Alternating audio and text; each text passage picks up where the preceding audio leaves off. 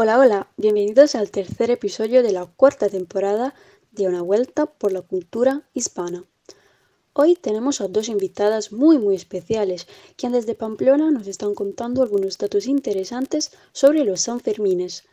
Ahora damos la palabra a las profes, María Francesca y Marguerita, que nos contarán todo. ¿Cuándo comenzó San Fermín? Por primera vez, en 1591, se llevaron a cabo las festividades de los Sanfermines.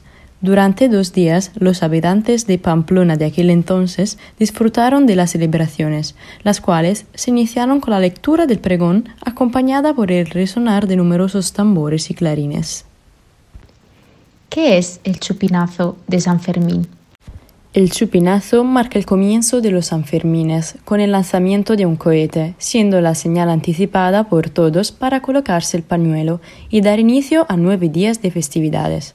Aunque es un evento masivo, la plaza del ayuntamiento no es tan grande como parece, y para proporcionar una alternativa sin aglomeraciones, el ayuntamiento instala pantallas gigantes en lugares como el Paseo de Sarasate, Plaza de los Fueros y Parque de Antoniuti. ¿Y qué se hace en la fiesta de San Fermín en Pamplona? San Fermín inicia el 6 de julio a las 12 del mediodía con el lanzamiento del chupinazo desde el balcón del ayuntamiento, marcando el comienzo oficial de las festividades y desatando la alegría en la multitud congregada en la plaza. Al día siguiente, a las 8 de la mañana, tiene lugar el primer encierro donde cientos de personas corren delante de los toros por el casco antiguo hasta la plaza de toros. Esta emocionante carrera se repite diariamente del 7 al 14 de julio, cubriendo los 825 metros en aproximadamente 3 minutos, con cohetes indicando distintos momentos clave. Además, durante las festividades se realizan desfiles de gigantes y cabezudos para el disfrute de los niños y el programa incluye verbenas, conciertos, exhibiciones de danza y corridas de toros animados por las peñas de amigos. San Fermín concluye el 14 de julio medianoche, cuando la gente se congrega en la plaza del ayuntamiento, enciende velas y entona el pobre de mí, despidiendo las celebraciones hasta el próximo año. ¿Cuál es el verdadero patrón de Pamplona? Aunque las festividades en honor a San Fermín le han otorgado reconocimiento más allá de las fronteras de Navarra, es posible que muchos desconozcan que no es el patrón de Pamplona. Este título corresponde a San Saturnino, cuya festividad se celebra el 29 de noviembre, en una jornada marcada por conmemoraciones más discretas y solemnes. ¿Cuáles son los patrones de Navarra?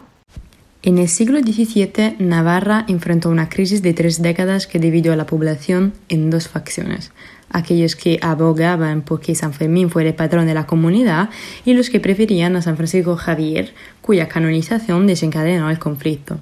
Las posturas de ambos grupos eran completamente opuestas y irreconciliables. El Cabildo Central y el Ayuntamiento de Pamplona respaldan a San Fermín como patrón de Navarra, mientras que los jesuitas y la Diputación de Navarra abogaban por San Francisco Javier.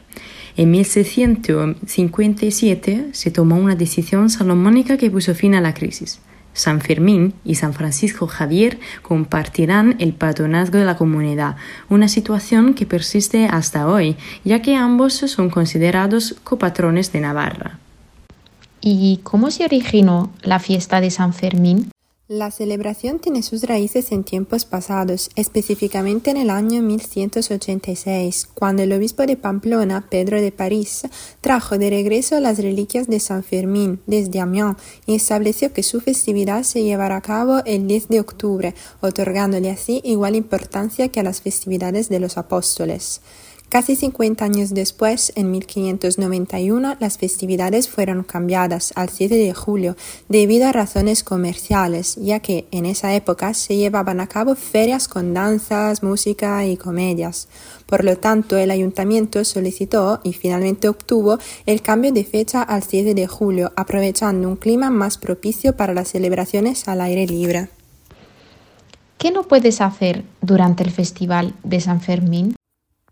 No cumplir con algunas de las siguientes normas establecidas por el Ayuntamiento de Pamplona puede acarrear, en el mejor de los casos, una multa y en el peor provocaría un accidente. Por lo tanto, lo que no se puede hacer es lo siguiente.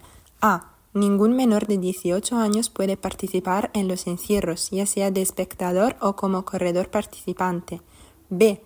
Se deben respetar en todo momento tanto las barreras policiales como las zonas prohibidas del itinerario de los encierros. C. Se prohíbe a los asistentes a los encierros esconderse en rincones, ángulos muertos, portales o establecimientos antes de la salida de las reses. D. Los comercios y las viviendas situadas en el recorrido de los encierros tienen prohibido mantener sus puertas abiertas durante las carreras. E. Se prohíbe acudir a un encierro en estado de embriaguez, bajo el efecto de las drogas, soportando un objeto inconveniente para el buen orden del evento. F. Se recomienda prestar especial atención al vestuario y calzado para la carrera. G. No se puede citar a las reses o llamar su atención de cualquier forma, tanto en el itinerario como en el ruedo de la Plaza del Toros. H. Nadie podrá correr hacia las reses o detrás de ellas y nadie se puede detener en el recorrido en el vallado. J. Solo se pueden sacar fotografías desde las calles, vallados o barreras con la debida autorización.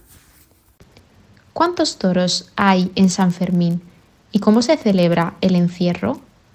La carrera del encierro de San Fermín, una travesía gratuita de 875 metros, implica la participación de miles de corredores acompañados por seis toros salvajes y seis cabestros que guían a la manada hasta llegar a la plaza de toros. El recorrido abarca varias calles del casco antiguo de Pamplona, desde la cuesta de Santo Domingo hasta la Plaza de Toros. A pesar de estar en buena forma física, resulta imposible completar todo el recorrido debido a la distancia, la presencia de otros corredores y la velocidad de los toros. Si te encuentras en Pamplona durante estos días y a esas horas, no debes preocuparte, ya que el recorrido está vallado y los toros no pueden escaparse. Los corredores que participan se encomiendan a la imagen de San Fermín, el patrón de las fiestas, con un cántico en su honor, solicitando su guía y bendición en el encierro.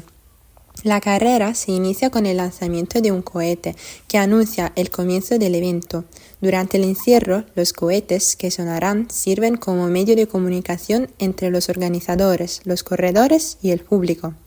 El primer cohete marca el inicio, estimulando a la manada a salir del corral. El segundo indica que todos los toros han abandonado el corral y están en el recorrido.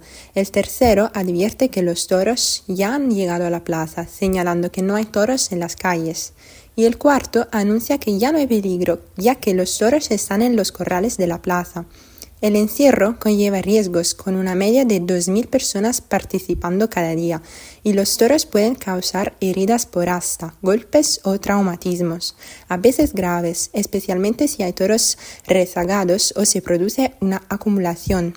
Aunque no es frecuente, ha habido varias muertes en los últimos 30 años.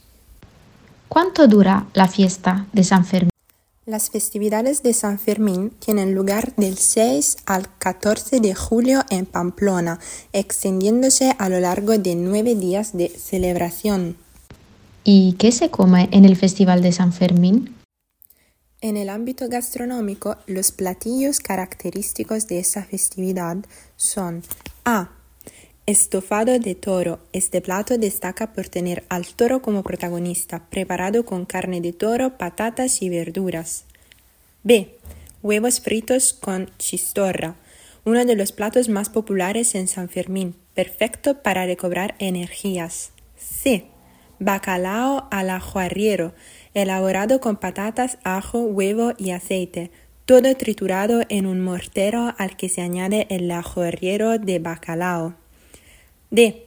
Pochas, un plato típico de Navarra y también uno de los más sustanciosos y completos, con alubias, chistorra, longaniza, chorizo, tomate, pimientos y ajo, ideal para aquellos que participan en los encierros. E. Magras con tomate, perfecto para cualquier hora del día, es el pincho ideal para disfrutar en cualquier lugar, elaborado con jamón serrano, tomate, pan, ajo y aceite. Agradecemos las profesoras María Francesca y Margarita por habernos contado estos datos interesantes sobre San Fermines. Tendréis la suerte de escucharlas de forma fija a partir de abril, ya que habrá algunos cambios en nuestro podcast. Llegamos a la final del tercer episodio de la cuarta temporada de Una Vuelta por la Cultura Hispana. Si te gusta nuestro podcast, suscríbete. Estamos en Spotify, Google Podcast, Apple Podcast, Amazon Music, Audible y en las mejores plataformas para escuchar podcasts. En nuestra cuenta de Instagram Acción Español puedes encontrar todos los contenidos que necesitas para aprender español. Te esperamos. Gracias por escucharnos. Nos vemos en 15 días con otro episodio de Una Vuelta por la Cultura Hispana.